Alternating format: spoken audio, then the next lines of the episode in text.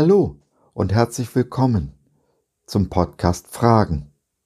Heute mit der Rubrik Kurz gefasst, ein Thema in fünf Minuten. Ich bin Josef und gestalte diesen Podcast zusammen mit meiner Frau Sabine. Wir freuen uns sehr, dass du dich reingeklickt hast. Schön, dass du dabei bist. Jesus hat einen neuen Bund mit uns geschlossen, indem er uns nur ein einziges Gebot gegeben hat. Liebt einander, wie ich euch geliebt habe. Johannes 15, Vers 12. Leben wir nun in dieser Liebe, geben wir unser Leben für diese Liebe hin, so werden wir das Leben gewinnen. Und dies ist der einzige Weg, das Leben in Fülle zu gewinnen.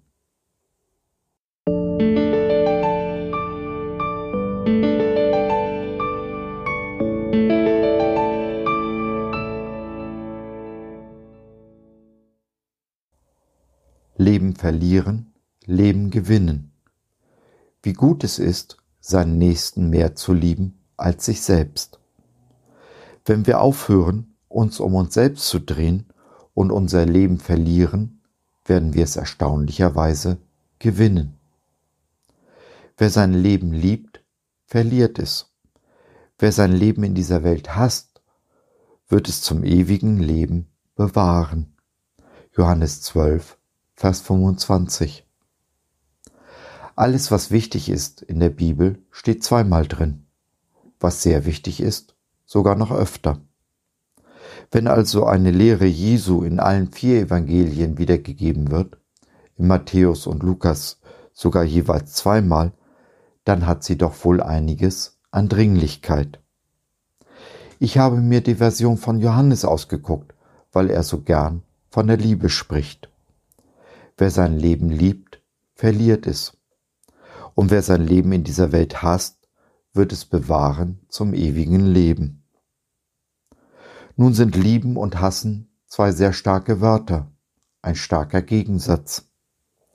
Dabei muss man wissen, wie die Juden zur Zeit Jesu das Wort, das hier mit Hass wiedergegeben wird, verstanden haben. Gehasst hat man demnach, wenn man irgendetwas anderes mehr geliebt hat.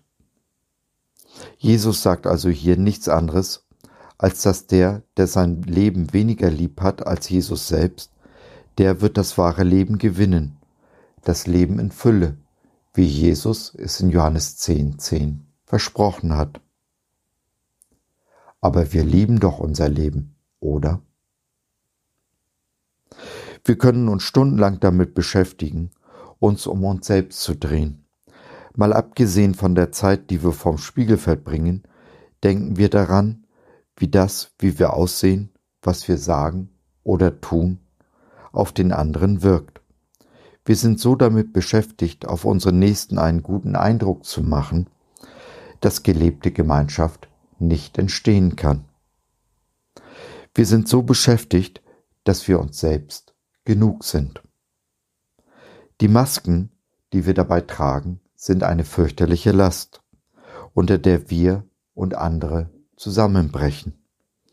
Doch loslassen oder ablegen möchten wir sie auf keinen Fall. Nun lebt der Mensch aber von Gemeinschaft, so hat es der Schöpfer in uns angelegt. Gemeinschaft ist wie das Wasser, das wir ebenfalls zum Überleben brauchen. Und ja, Wasser kann uns töten oder uns großen Schaden zufügen aber ohne Wasser gehen wir auf jeden Fall zugrunde. Alles, was Gott einstmals als gut und heilig erschaffen hat, wird vom Satan pervertiert. Aber so wie wir ohne Wasser nicht überleben können, können wir auch ohne Gemeinschaft nicht sein. Wir werden nur dann wirklich glücklich, werden nur dann das wahre Leben ererben, wenn wir uns ein Ziel eine Aufgabe außerhalb von uns selbst suchen, welches größer ist als wir selbst und über uns hinausgeht.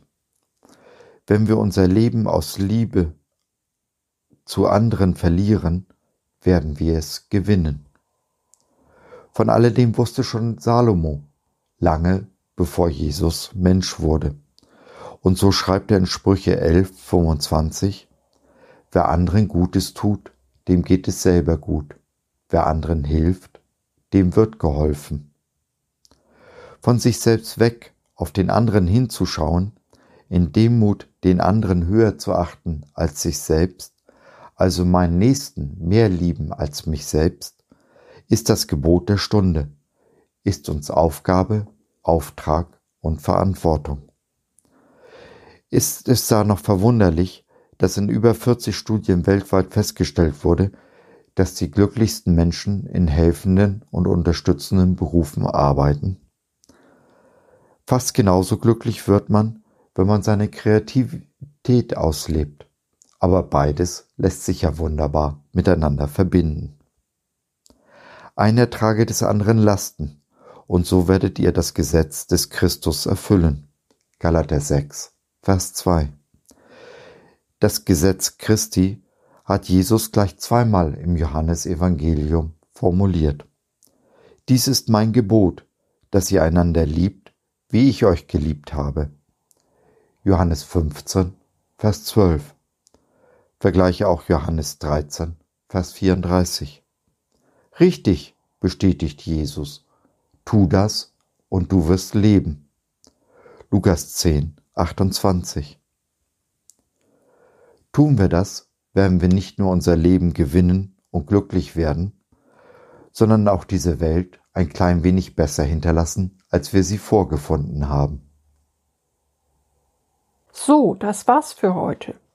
Wir hoffen, wir haben dich ein wenig nachdenklich gemacht und du konntest etwas mitnehmen. Wenn du noch Fragen hast oder mit uns in Kontakt treten möchtest, dann besuche uns doch im Web www.gott.biz.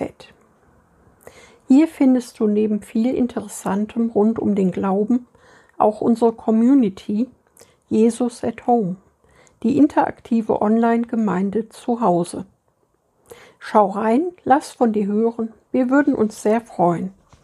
Bis dahin, Sabine und Josef.